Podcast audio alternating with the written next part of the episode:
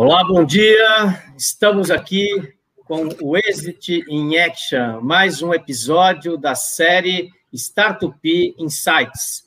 Desta vez, Éder Medeiros, CEO da Melhor Envio, é o nosso convidado especial e, obviamente, nosso parceiro aqui na apresentação do programa, João Kepler, da Bossa Nova. Bom dia, senhores. Bom dia. Bom dia a todo mundo aí que está assistindo. Bom dia, maravilha, maravilha.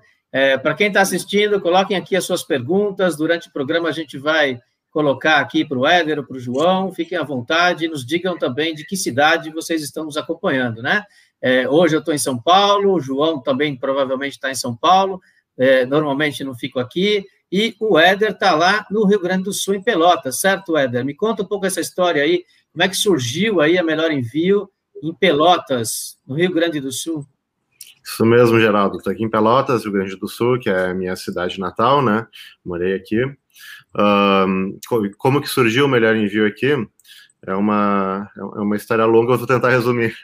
Um, eu morei, eu morei por uns dois anos em São José dos Campos, Uh, saí daqui de Pelotas, me mudei de Pelotas para São José dos Campos por uma época para morar perto da minha filha e porque na época eu trabalhava vendendo produtos em eventos de desenho japonês. E tem muito mais desse tipo de evento no estado de São Paulo do que aqui no Rio Grande do Sul, né? Daí eu morei lá, morei aí em São Paulo uh, durante uns dois anos, mas acabei quebrando com esse negócio dos eventos, né? E aí, quando isso aconteceu, eu vendi tudo que eu tinha aí e voltei para Pelotas, para casa do meu pai, para recomeçar, né? E foi assim que o Melhor Envio surgiu aqui. Foi um negócio que eu comecei uh, quando eu estava quebrado, né? E comecei aqui com baixo custo, a gente foi. Uh, foi crescendo aqui, entraram os, os meus sócios, uh, são daqui, moram aqui em Pelotas também, os founders, e a gente começou a contratar a gente aqui, a empresa foi crescendo aqui em Pelotas, assim que, que se desenvolveu na região, né? Mas hoje, mais ou menos metade do time é, deve estar aqui em Pelotas, se não for, se não for menos. Né? Com a pandemia, enfim, o home office, desde o ano passado a gente começou a contratar muita gente espalhada pelo Brasil mesmo. Muito bom, muito legal. João, a bola está com você.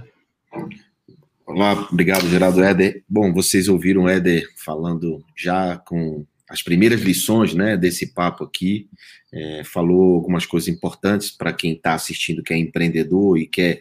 Porque, assim, o, o exit, para quem não sabe, é o momento que acontece a realização do dinheiro, ou seja, tudo ele vendeu a empresa dele. O exit é a venda. Né? Então, você constrói o negócio do zero ao exit. Da, do zero, constrói do nada, e faz uma saída lá na frente. Então, a lógica desse papo aqui é exatamente sobre isso. Então, a gente tem que tirar a lição de tudo que os nossos convidados falam, e, e o Éder já começou falando uma coisa muito importante: eu quebrei, eu recomecei. Né? Ele é, desenvolveu algum, uma nova ideia a partir de um problema. Né? Ele não falou do problema, ele vai falar, mas a partir de um problema, que é o que a Melhor Envio faz. É, e principalmente, Geraldo, a jornada do herói. Né, porque o cara não é só. Quem vê a foto não vê o filme. Então tem um filme que aconteceu na vida do Éder, né, e dos funda cofundadores da Melhor Envio, né, que quem vê a foto, ah, saiu na capa lá da exame, lá não sei da onde, vendeu por trocentos milhões de dólares. Isso, isso é uma coisa que a gente enxerga na foto. Mas tem toda uma história para contar e o Éder já abre dizendo: não foi fácil, não foi simples, ninguém me ajudou, eu tive que fazer sozinho, começar do zero. Então, quem está nos assistindo e quer começar do zero, fica antenado, porque tem muita lição hoje aqui para vocês.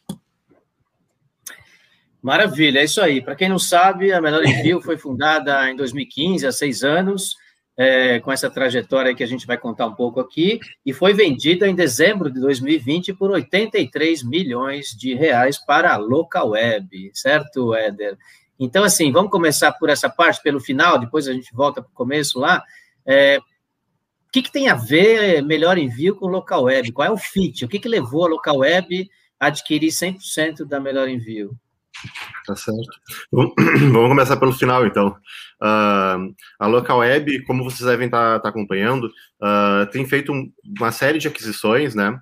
Uh, para quem para quem está fora pode pode ser difícil de, de entender a estratégia, mas se parar para analisar as empresas que são adquiridas, todas fazem parte de algum momento da jornada do cliente que a local web está é, tá, tá atendendo, né? O melhor envio, uh, no caso, faz parte dessa jornada do, do de vida do e-commerce, né?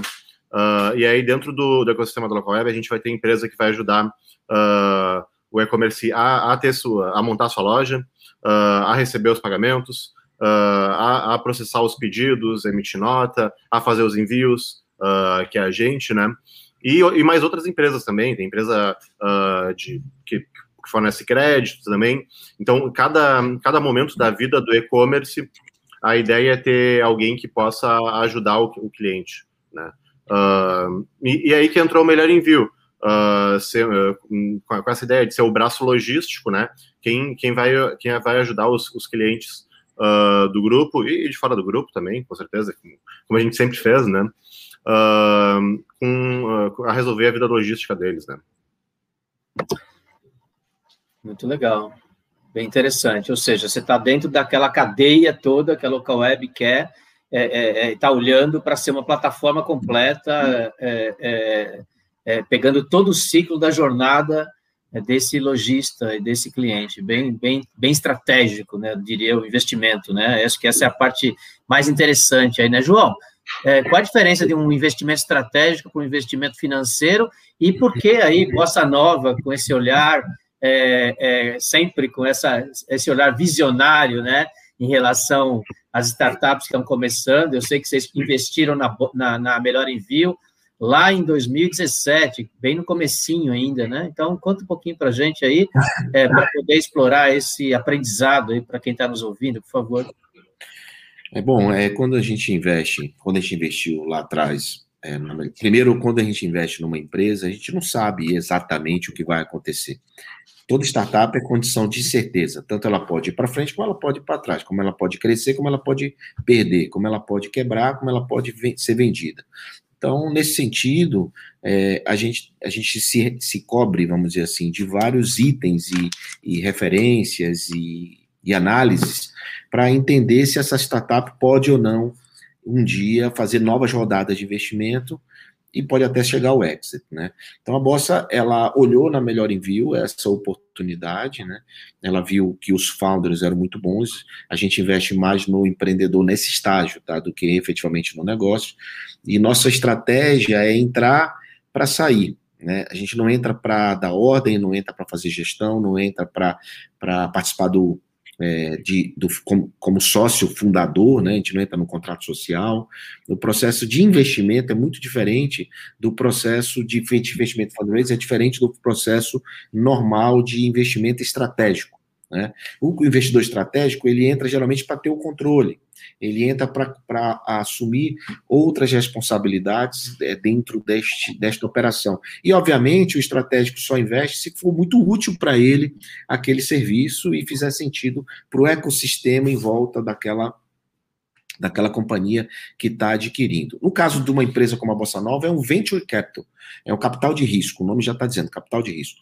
E a gente investe num estágio, depois vem outro fundo, investe em outro estágio, outro estágio, é uma escada que vai crescendo até o IPO ou até o exit, que foi o que aconteceu exatamente aqui com a Melhor Envio. Chegou um momento que um estratégico veio e fez uma proposta. Porém, poder, ele poderia continuar fazendo captações em novas rodadas. Aliás, teve um momento que o Helder, Helder pensou, pensou, em fazer, ele vai falar sobre isso, acho que eu vou terminar fazendo essa pergunta para ele. Ele pensou em fazer capta, novas rodadas de investimento, mas aí chegou estratégico. Ou seja, por que não continuar com novas rodadas e por que foi logo para o estratégico? É, é óbvio que o estratégico fez o exit né, e incorporou e ele incorporou não só a pessoa jurídica, ele incorporou também as pessoas físicas, que são os colaboradores da Melhor Envio, que são também os próprios fundadores, né? Que eles têm aí agora um, um, um período, né? Que tem que ficar dentro da companhia por X anos, não sei quanto é, o Éder vai responder isso para a gente também. Então, Éder, é, feitas as considerações da Bossa Nova na análise, ou seja, quando a gente encontrou com vocês, a gente não sabia que vocês iam chegar nesse momento hoje, a gente tinha uma noção, até porque é um risco, né? Mas por conta das variáveis que a gente analisou, porém a gente não sabia que vocês iam chegar nesse ponto e não sabiam, não sabíamos também que vocês iam decidir, né? É, decidir pela, pela, pela, por aceitar a proposta de um estratégico. Então, eu queria que você dissesse exatamente essa diferença e por que o estratégico e também como é que ficou a história de vocês do earnout, né, e dessa, e dessa situação aí futura é, do, é, do futura do em relação à, à, permanência dentro da empresa. Perfeito, perfeito, Kepler. Uh, então, como, como tu comentasse, a gente pensou em um momento, em alguns momentos, né, em, em fazer novas captações, a gente sempre teve bastante contato com, com investidores, com fundos, uh, e conversou com bastante gente sobre isso. Apareceram oportunidades de, de, de investimento no, no Melhor Envio. Uh, mas a gente, a gente sempre cresceu bem e não teve tanto burn, né? não, não, não tinha tanta, tanta queima de caixa. A gente estava conseguindo se manter bem e, e crescer bem, uh, sem necessidade de captar mais investimentos depois, uh, depois da rodada que a gente teve com a, com a Bossa, né? depois de 2017. E por isso a gente, a gente conversava com os investidores, mas uh, como a gente estava crescendo bem, uh, essa ideia de, de abrir mão de mais participação para captar mais dinheiro não, não parecia tão atrativa, uh, porque a gente não, não tinha uma necessidade tão. Uh, num, num, espaço de tempo tão próximo assim de, de caixa, né? A gente tinha dinheiro. Uh, aí no, no, ano passado, que a gente pensou, a gente estava pensando em, em, fazer a captação, só não, não por, por equity, né? com venture debt, um, um, débito de risco, né? E a gente tava, a gente conversou com, com alguns players e estava tudo acertado para fazer essa, essa captação, né? E pegar um dinheiro para aí sim, uh, no ano passado, acelerar a operação. Mas aí veio a questão da pandemia, do Covid, e no primeiro momento todo mundo fechou a torneira, né? Os fundos uh, não. Todo mundo, tá, não digo todo mundo, mas a maioria parou de, uh, parou de investir no primeiro momento. Uh, isso travou a, a, nossa a negociação que a gente tinha. E, mas acabou sendo bom para nós porque com, com essa questão do Covid a gente acabou crescendo mais rápido e mais barato do que a gente pensava. Então a gente não, não precisou de caixa externo, pelo contrário, a gente, o nosso caixa cresceu uh, durante a pandemia, né? Uh, no primeiro momento deu aquela caída, como em todo mundo, né? Uh, nas primeiras duas semanas caíram todos os mercados praticamente. Uh, mas aí depois a gente começou a crescer num ritmo mais acelerado e mais rápido. Uh, e crescemos bastante.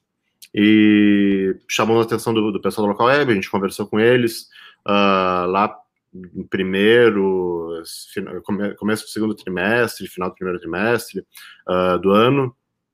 E seguimos conversando com eles até, até o final do ano, quando fechou o, o negócio em si, né? E por que, que a gente optou por seguir essa, esse caminho junto com a Local Web? Uh, a gente tinha conversado com, com, outras empresas, já outras empresas tinham vindo conversar com a gente em outros momentos sobre oportunidade de, de M&A, potencial de, de M&A, né? Mas com a Local Web a gente viu que tinha um, um fit cultural muito grande e o cliente era o mesmo também, uh, visão de futuro, enfim, além, além da parte negocial, financeira, enfim, a, a, as visões das empresas estavam muito bem alinhadas, né? E a gente viu que era um, que era um negócio que ia ser bom para todo mundo. Ia ser bom para os founders, obviamente, né? Uh, bom para o nosso cliente, bom para o nosso time, bom para o ecossistema. Então, uh, a gente viu que era, que era um momento, que era um negócio que onde está onde estava tudo alinhado e por isso a gente decidiu seguir por esse caminho de crescimento junto com a local web, né? E agora a gente faz parte desse grupo enorme uh, que está nos ajudando e, e, vai continuar nos ajudando a crescer ainda mais uh, e trazer mais, mais coisas boas para o nosso cliente, para o nosso time, né? Muito legal. Você, o João falou uma palavrinha aí, earnout, né? Assim, e, e, e essa questão de, de aquisição pela local web, né? Assim, Primeiro, conta para gente aí o que, que significa earnout, é, fique à vontade quem quiser falar. E segundo, como é que funciona numa aquisição dessa, Éder? É, quanto tempo você é, é, é, é demora para receber esses investimentos? quanto tempo você tem, tem as metas para cumprir, para justificar esse investimento da local web? Conta para gente como é que é essa relação é, empreendedor, investidor nesse momento, né? Porque muita gente pode achar, puxa, 83 milhões da local web, quanto disso já foi para o bolso do Éder, dos sócios, quanto foi para o caixa, é, e agora ele vai tirar férias, vai para vai vir, rodar o mundo aí depois que a pandemia acabar. Então, assim, acho que a, a, a realidade é um pouco diferente, né? Como o João falou, é, esse filme, né, só, só quem está nos bastidores conhece. O objetivo desse programa é exatamente esse, é explorar um pouco tudo isso para que as pessoas aprendam, entendam como é que funciona essa relação é, empreendedor-investidor em todas as fases do processo, né? Vamos falar um pouco sobre isso? Quem, quem começa aí, João? Ernaut? Ernaut, Ernaut é melhor o, o... Bom, vamos lá. Pode, pode ser, pode. É, acho que é melhor o Éder. Vai lá, Éder. Falando na, na visão do empreendedor, depois eu falo na visão do investidor. Perfeito, perfeito. Uh, não vou falar sobre exatamente o, o que, que, tem nas nossas cláusulas, porque isso, isso não pode, né? Uh, mas vou falar sobre o que, que, o que, que eu enxergo de média de mercado, o que acontece no mercado no geral, o que, que, a gente tem visto, né? Uh, ah, Para começar, o earnout é um, um potencial de ganho que o empreendedor tem depois, do, depois da venda da empresa, né? Depois do exit. E aí vai variar de negociação a negociação, mas pode envolver metas uh, a, a, ser cumpridas uh, de, depois da venda da empresa. E geralmente ele vai ter um, um tempo uh, de duração em que pode ser ganho uh, esse earnout, vai, vai ser de alguns anos. Né? e em, em média, o que eu, que eu já vi, assim, já, já ouvi de empresas Uh, uma coisa que varia, sei lá, de, de um a três anos, mais ou menos. É mais ou menos isso também, também enxerga, uh, Kepler, de tempo? Exato. É, veja, na visão do investidor, é, para um estratégico, é a opção importante que ele tem para que as metas sejam, sejam alcançadas e que o time que estava operando a startup antes da aquisição continue pensando para frente, continue pensando em atingir as metas. Então, o earnout é uma, é um, é um, é um é uma, opção né, que, os, que as, os investidores colocam, o empreendedor aceita, de, de dar um ganho adicional para aquele investidor, para aquele empreendedor, baseado nos resultados que foram alcançados lá, forem alcançados lá na frente. Então, essa é a estratégia do earnout. Ah, obviamente, tem outras, é, outras outras possibilidades de colocar num contrato de compra de ex, por exemplo, como um guardar, esqueci o, termo que usa, mas guardar um pouco do recurso para contingências, né, para eventuais problemas que possam acontecer, né, e o enaut é uma maneira de segurar o empreendedor aí por três anos, dois anos, porque ele não pega o dinheiro que vai botar no bolso e vai, vai trabalhar em outro lugar. No caso, por exemplo, da Melhor Envio, é, os meninos ficaram dentro da empresa, eles estão lá trabalhando, né, e tem as suas cláusulas de enaut e, e no caso da Melhor Envio existe aí uma confidencialidade que não pode dizer quanto, como foi, quanto tempo, nada. Mas a, existe uma média aí no, no, mercado de três anos, tá, que é mais ou menos o que se usa para segurar o empreendedor dentro da operação, atingindo as metas, os resultados que foram projetados na hora do cálculo do valuation. Não sei se foi claro. Foi sim, com certeza. Ou seja, é, para quem está nos vendo aqui, né, assistindo, é importante entender essa trajetória toda, né? É, não é porque você atingiu o exit com o investidor, não é porque você foi adquirido pela local web ou por qualquer grande player do mercado que a tua vida passa a ser mais tranquila.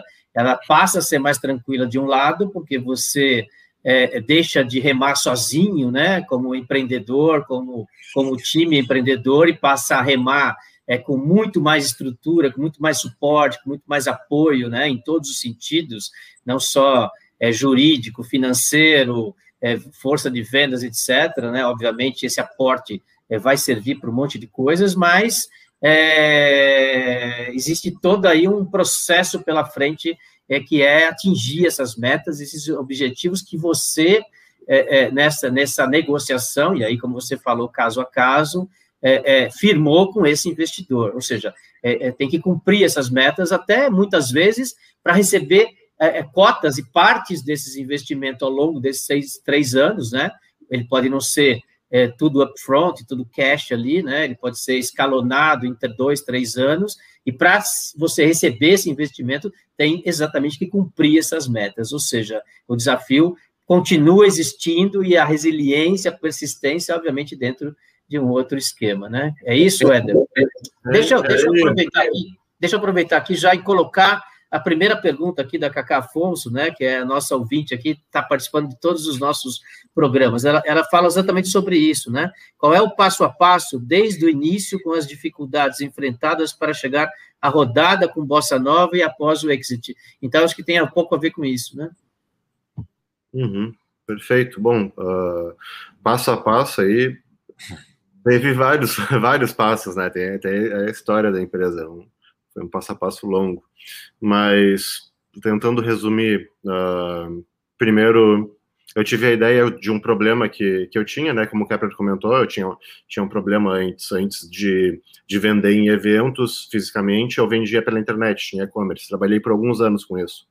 E quando eu vendia um produto no marketplace, eu conseguia usar o meio de frete do marketplace.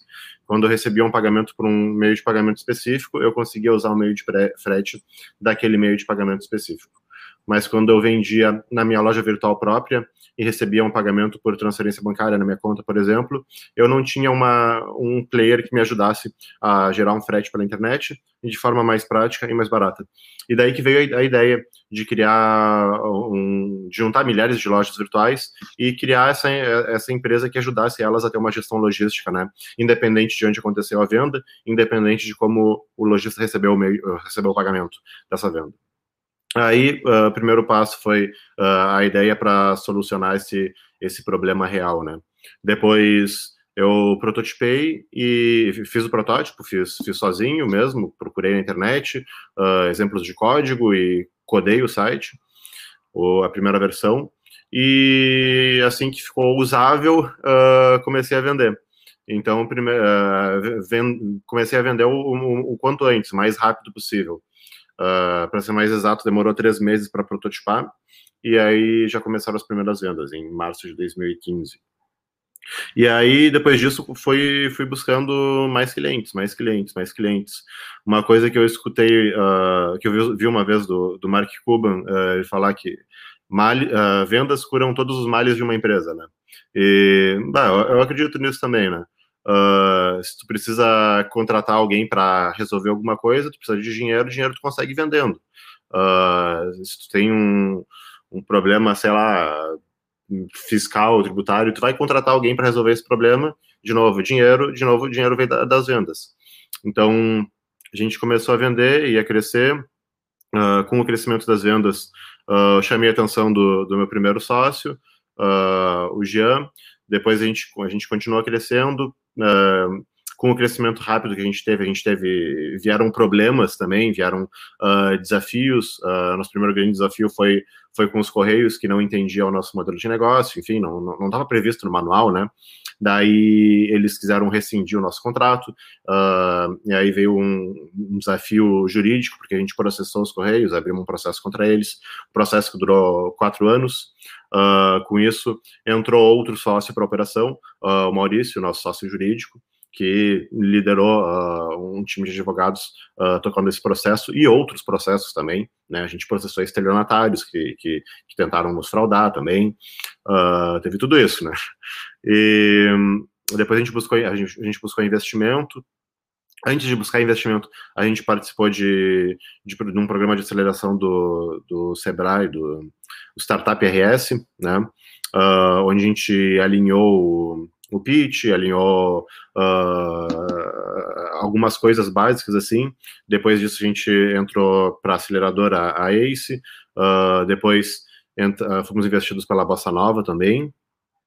Uh, a gente teve a entrada do, do outro sócio, Bruno Centurião, que é nosso CTO hoje, quando a gente entendeu que, que precisava de alguém uh, com, com equity também, com participação na empresa, que, tem, que tivesse background de tecnologia, porque é, é, é, diferente, né? Tu trabalhar no, num negócio que é teu e tu trabalhar uh, sendo, sendo um funcionário, né? Tu, vai, tem uma, uma, dedicação diferente. Então a gente entendia que, do mesmo jeito que fazia sentido a gente ter uh, esse sócio com background jurídico, fazia sentido a gente ter um sócio com background uh, técnico, né? E os, os, sócios que vieram eram pessoas super trabalhadoras, né, que fazia total sentido, então uh, se tornaram sócios, né. E Bom, é, a gente, a gente escalou o time, a gente, uh, como eu disse, continuou vendendo, uh, buscando formas de, de, vender cada vez mais, estratégias de vender cada vez mais, sendo por uh, divulgação, por marketing, por programas de, de, parcerias. A gente tem um programa de afiliados desde, sei lá eu quando, desde 2016, 2017, talvez. E com isso, a gente viu a necessidade de, de, crescer o time, né? E de ir crescendo o time. E com isso a empresa foi se profissionalizando cada vez mais. Uh, o que começou só comigo lá atrás, fazendo tudo, fazendo o código do site, fazendo atendimento, fazendo uh, vendas, fazendo financeiro, uh, cresceu e a ponto de que hoje a gente tem times para cada uma dessas coisas, né? A gente tem um, um time grande de atendimento, um time grande de, de, de, programadores, um time comercial, um time de marketing. Mas não foi da noite para o dia, a gente foi contratando gente para ajudar com cada uma dessas demandas. E conforme a demanda crescia, a gente contratava mais gente, uh, via necessidade de criar uma, uma hierarquia ali dentro, e criava os times, botava, botamos líderes, uh, enfim, assim que, que a empresa foi crescendo. Tentei resumir aqui uh, como é que foi.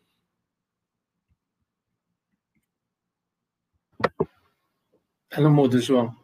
Tá no mudo. Ok, desculpa. É depois que foi feito a, a venda né, para a local web, o time cresceu mais ainda. É, como é que foi essa, essa mudança de cultura, né? O day after, assim, ok, vocês continuaram a empresa normal, operando o mesmo serviço tal, mas e, e, aí você tem duas perguntas. A primeira, a questão, três perguntas. A questão da cultura, né, o impacto na cultura, da cultura da Locoweb em relação ao melhor envio. Algumas vezes as startups é que levam cultura para algumas empresas, não sei se foi esse o caso. É, a segunda, a ampliação do time. Né? E a terceira, é, os modelos de negócio se alteraram ou permaneceram os mesmos? Ou seja, as demandas do próprio é, estratégico foram atendidas através.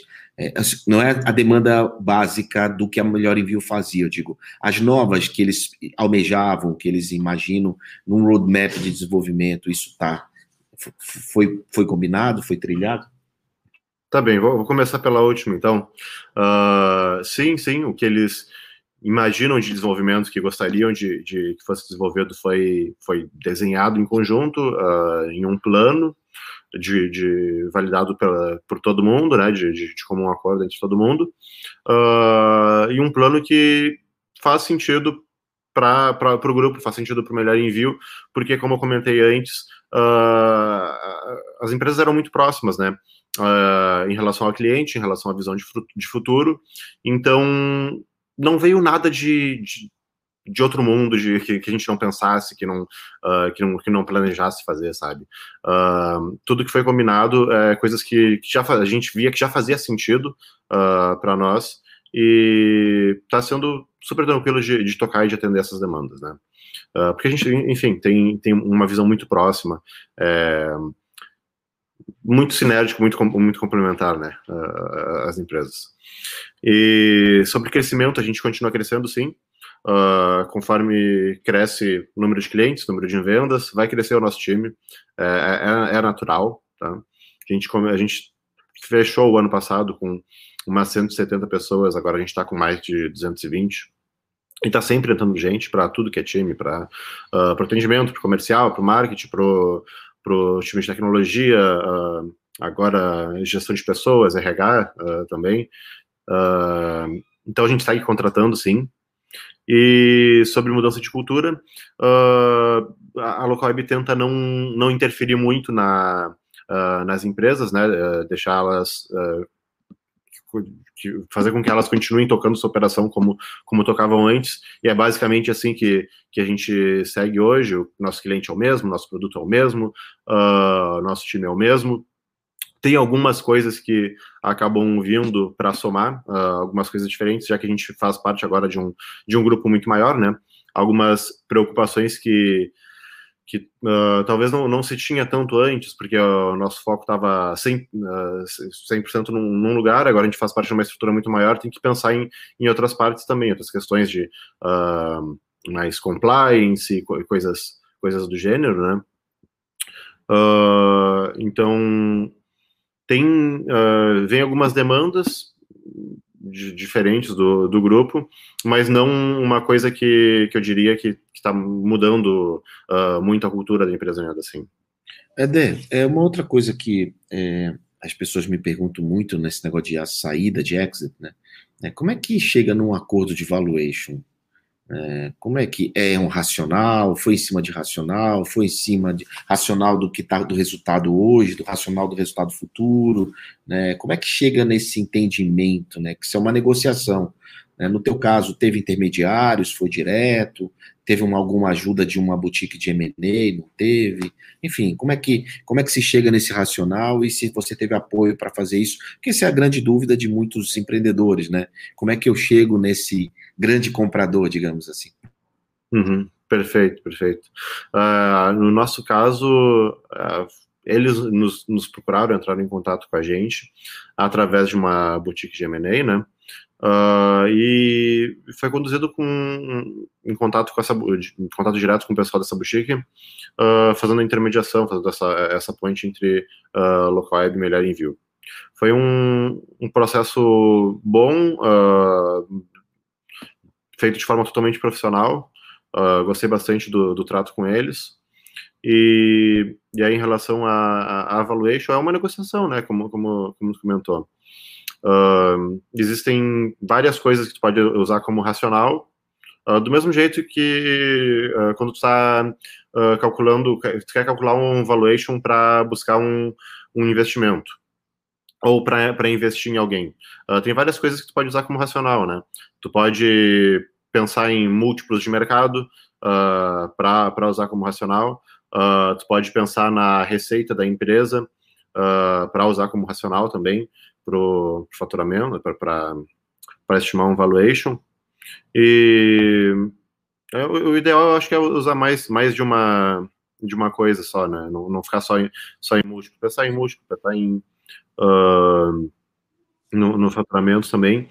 E e, e, e para chegar no valor final mesmo vai ter negociação, né? Vai falar, ah, eu quero X, outro, eu quero Y, e esse valor, isso daqui, essas condições fazem, fazem sentido. É, termina ficando com é, um consenso, né? Um consenso de todo mundo. Bom, está aparecendo aqui na tela é, o valuation, o valor do negócio é uma coisa que é uma dúvida de todo mundo. Qual o valor da minha empresa? Quanto vale o meu negócio? Né? Existe essa, esse link que está aparecendo na tela de vocês, é o valuation.sme.com.br. Isso é uma ferramenta gratuita de calcular valuation né, usamos vários métodos, é gratuito, e você no final ele vai dar uma estimativa de valuation da, do seu negócio, quanto vale o seu negócio. Agora é uma ferramenta autodeclarada, né? Você informa e a ferramenta, te, a partir das suas informações, ela gera um resultado, mas já te dá uma boa noção é, de valores e está bem alinhada com os valores é, que os, os compradores meio que imaginam que vale o teu negócio. Então, usa aí essa ferramenta para quem está assistindo, para você poder é, ter uma noção de quanto vale o seu negócio. Mas isso não substitui o teu contador, não substitui é, o teu a, a boutique de M&A, nada. Apenas um mais um apoio para que você tenha para poder entender é, quanto vale o teu negócio. É, isso que eu ia dizer, né? Eu fui, eu fui piloto aí com o João, né? Antes dele lançar isso, várias pessoas testaram e deram seus feedbacks, etc. É uma ferramenta excelente, né?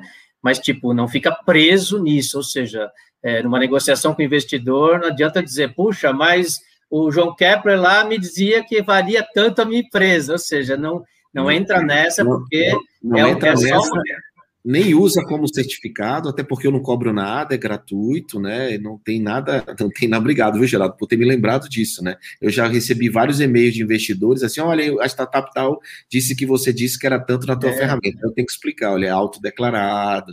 Isso, eu tenho que é. os números, né? Ela, ela é uma excelente guia, ele te orienta muito, muito, muito em relação ao patamar de valuation, é espetacular, né? Mas, obviamente, é, não, tem, não pode ser rígido, você tem que ser flexível numa negociação. E vamos voltar, então, a essa parte de investimento aí. É, é, em algum momento aqui, ops, em algum momento aqui, é, o Éder também falou em inventory debit, né?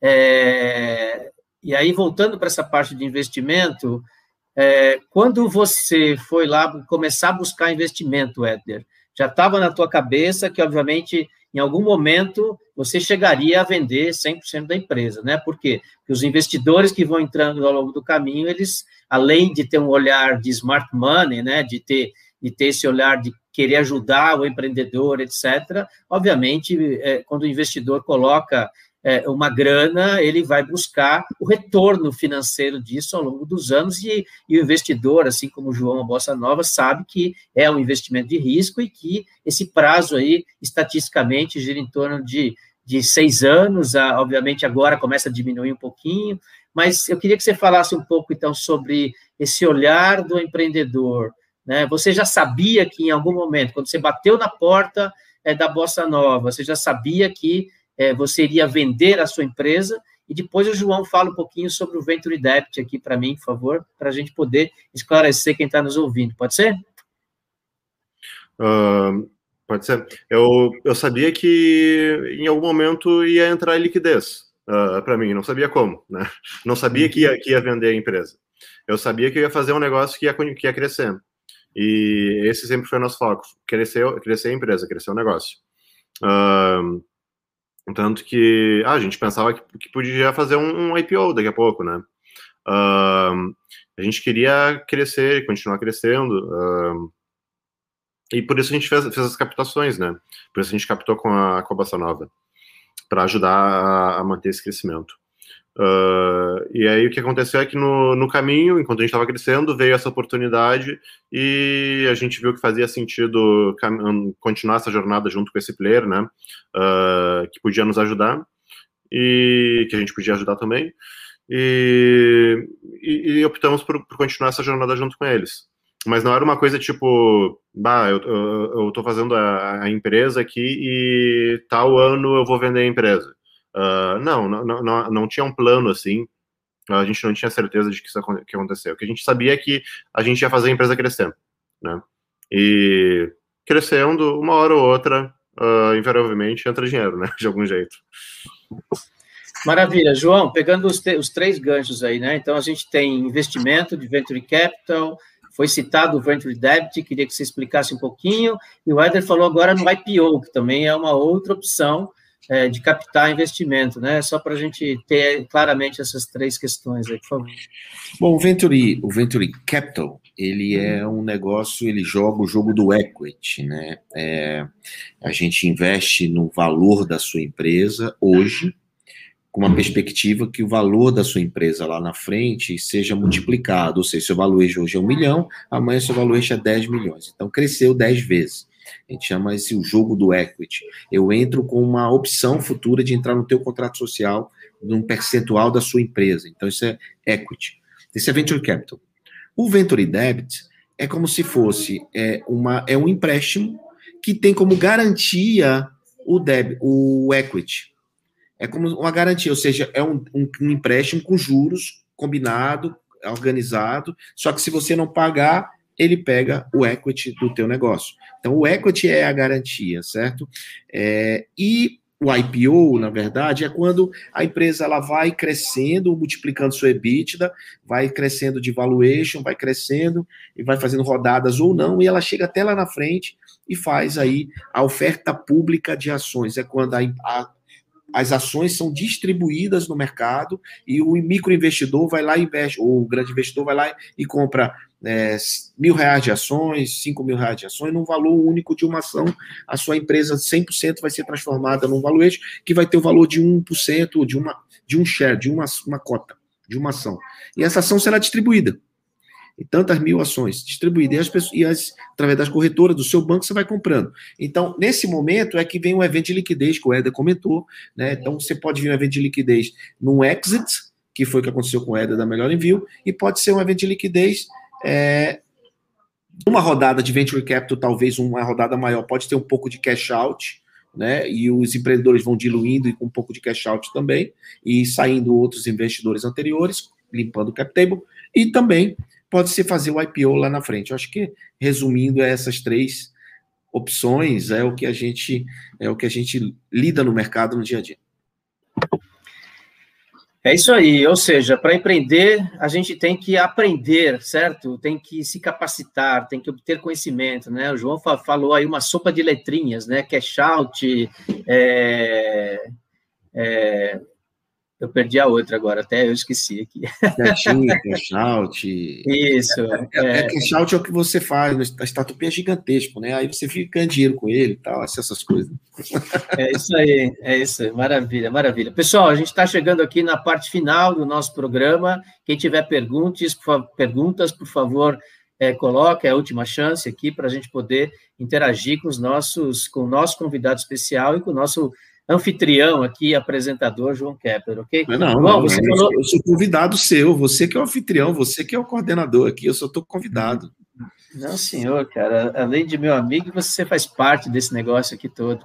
É, vamos lá, você falou de equity, né? Falando de equity, você tá, acabou de lançar um livro agora, ou ainda está em pré-lançamento, é, que é o Equity, exatamente fala sobre isso, né? É o poder do equity. Poder do equity. Poder do equity. Aí... Esse livro ele é um manual, mais ou menos, de como entender a nova economia e como fazer parte desse, desse jogo do equity, como entender tudo isso que a gente está falando aqui, mas principalmente como investir. Né? Tem muita coisa interessante nesse livro, tudo que a gente fala, essa sopra de letrinhas está, de, está de, a, falada de forma simples aqui dentro, né? na visão de quem quer investir nisso né? não na visão de quem quer captar dinheiro. Quem quer captar dinheiro, o livro que eu indico é o Smart Money, que é o meu outro livro que tem de três anos atrás, mas que é um livro muito atual, que explica também a sopa de letrinha, mas na visão do empreendedor mais do que a do investidor. O poder do equity é para é um executivo que quer entender a nova economia, um empresário que quer transformar o seu negócio para a nova economia, mas principalmente se quer investir nesse, nesse tipo de, de ativo, nessa classe de ativos que é o, a qual o Éder faz parte quando ele é, é, transforma o negócio dele num, num, equity, né? Então, acho que essa, essa é a ideia do livro. Maravilha, e eu costumo dizer o seguinte, né, é importantíssimo, apesar de ser direcionado para investidor, o empreendedor tem que ler com certeza, por quê? Para ele entender é, na hora de uma negociação, na hora de bater na porta e buscar o investidor, como que o investidor pensa. E é exatamente isso, provavelmente, que está escrito aí, é, mostrando essa visão é, é, é, do poder do equity. Então, é importantíssimo, né, assim, é, olhar para os dois lados, sentar nas duas cadeiras e enxergar como é que está sendo essa visão e como é que ele está pensando, para que você possa, inclusive, se posicionar né, na frente perante o investidor, né? Porque senão isso faz parte de muitos erros né? Assim, é, é, é, empreendedores que batem na porta na hora errada, batem na porta sem estar preparados para mostrar o mínimo de informação para o investidor. Então, assim, importantíssimo enxergar quais são esses passos, é, o que, que o investidor está buscando, além do, do, do, smart money, etc. É, é, João, complementa aí.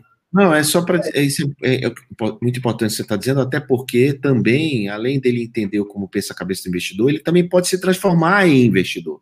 Né? Porque foi o que aconteceu com o Éder. O Éder agora é também investidor. Ele pegou o chapéu do empreendedor e também agora colocou o chapéu do, do investidor para é, com, com o propósito também de devolver para a sociedade tudo aquilo que é, em outros empreendedores que passaram pelo que ele passou, né? né Éder, fala um pouco sobre Estamos isso. Estamos aprendendo. Estou aprendendo contigo, Kepler. Aprendendo, aprendendo a investir. Aí, mas é, é, é, bem isso, né? A gente teve, teve o exit, teve um, um momento de liquidez e vamos, vamos aprender a, a fazer gestão de, de, patrimônio agora, né?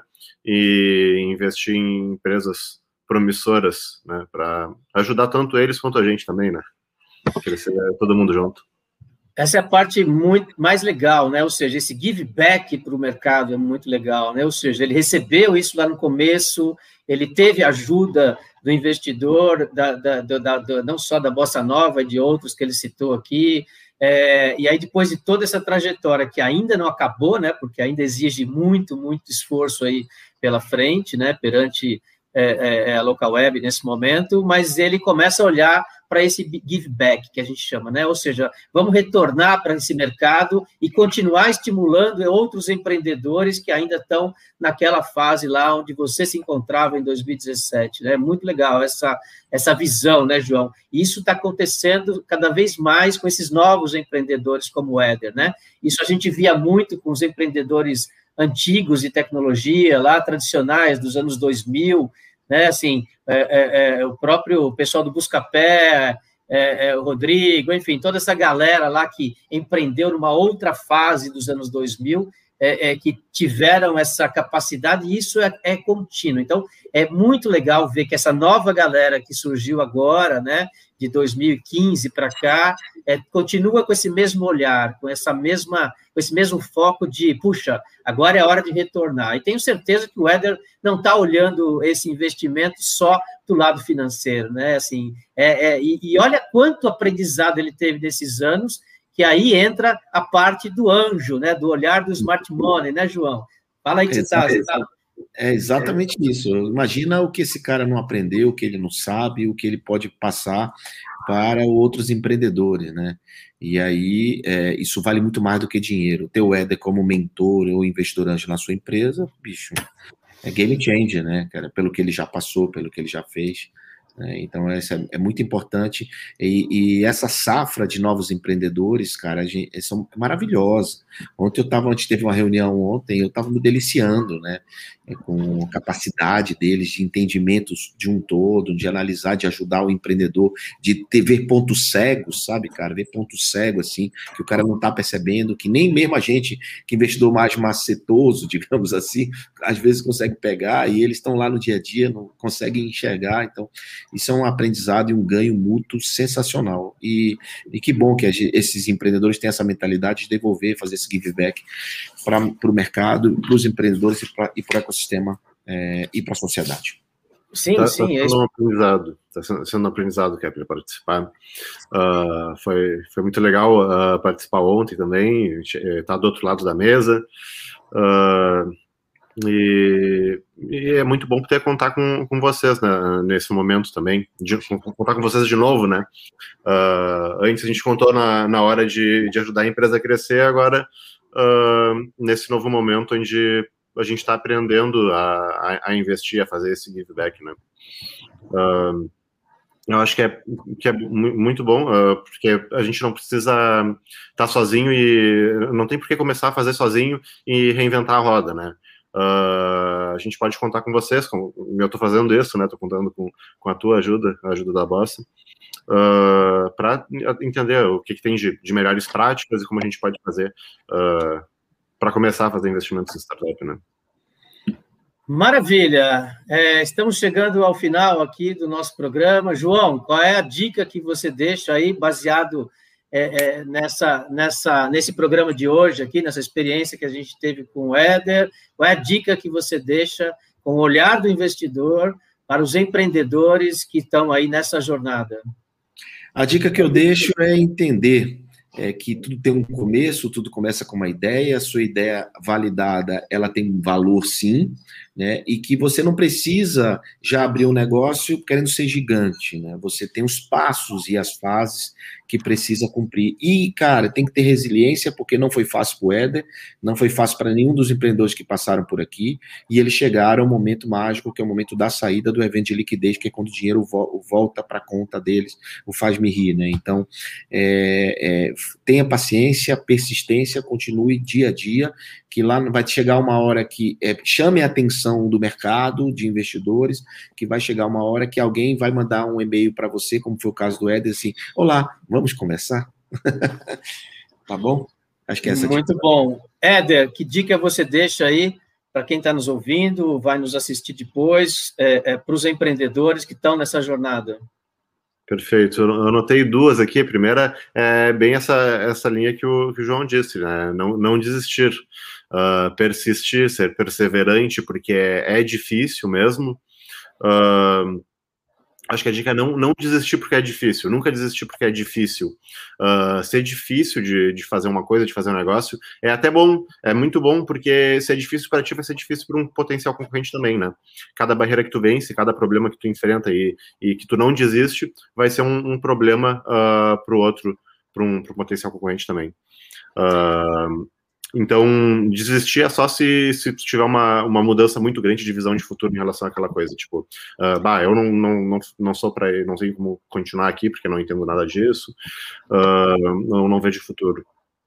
E uma outra é, uh, não depender de um único preencha essa a, a, lacuna, não depender de um único uh, fornecedor, cliente, parceiro, uh, qualquer coisa, porque quando depende de um fornecedor, por exemplo, uh, se tu perde ele, se ele quer rescindir o contrato contigo ou qualquer coisa assim, tu pode passar por um, por um sufoco muito grande. Né? Então, perseverança e, e tenha vários fornecedores, clientes, etc. Maravilha, gente. Acho que tem um grande aprendizado aqui, né, é, com o Éder aqui compartilhando essa experiência toda nessa trajetória da Melhor Envio. Quem não conhece, acessa lá, procura mais informações. Uma super plataforma que ajuda aí vendedores, lojistas, enfim, toda essa parte de entregas e conexão entre é, os dois lados da, da cadeia. É, ele falou algumas coisas super, super interessantes. Seja rápido, teste rápido, valide rápido. E se você não tem o time montado, você vai montando esse time, procurando essas pessoas para trazer para o time é, e formar esse, esses sócios efetivamente que vão fazer e vão ter essa capacidade de execução ao longo dessa trajetória. Eu aqui hoje o Exit in Action com essa frase aqui é, do Éder: não existe manual para empreender, ou seja, é um aprendizado contínuo. João, obrigado pelo seu tempo. Eu sei que é super difícil a sua agenda. Éder, super gratificante ter aqui com vocês. Startupi está super aberto, fique à vontade, inclusive, para ser o nosso colunista mensal e continuar essa jornada aqui de troca de experiências e, e conhecimento. É, para quem ainda não segue as redes sociais, é, Startupi, é, siga lá a gente para saber quais são os próximos episódios do Exit in Action, ok? Muito obrigado, gente. Tchau, uma excelente sexta-feira e um ótimo final de semana a todos. Obrigado.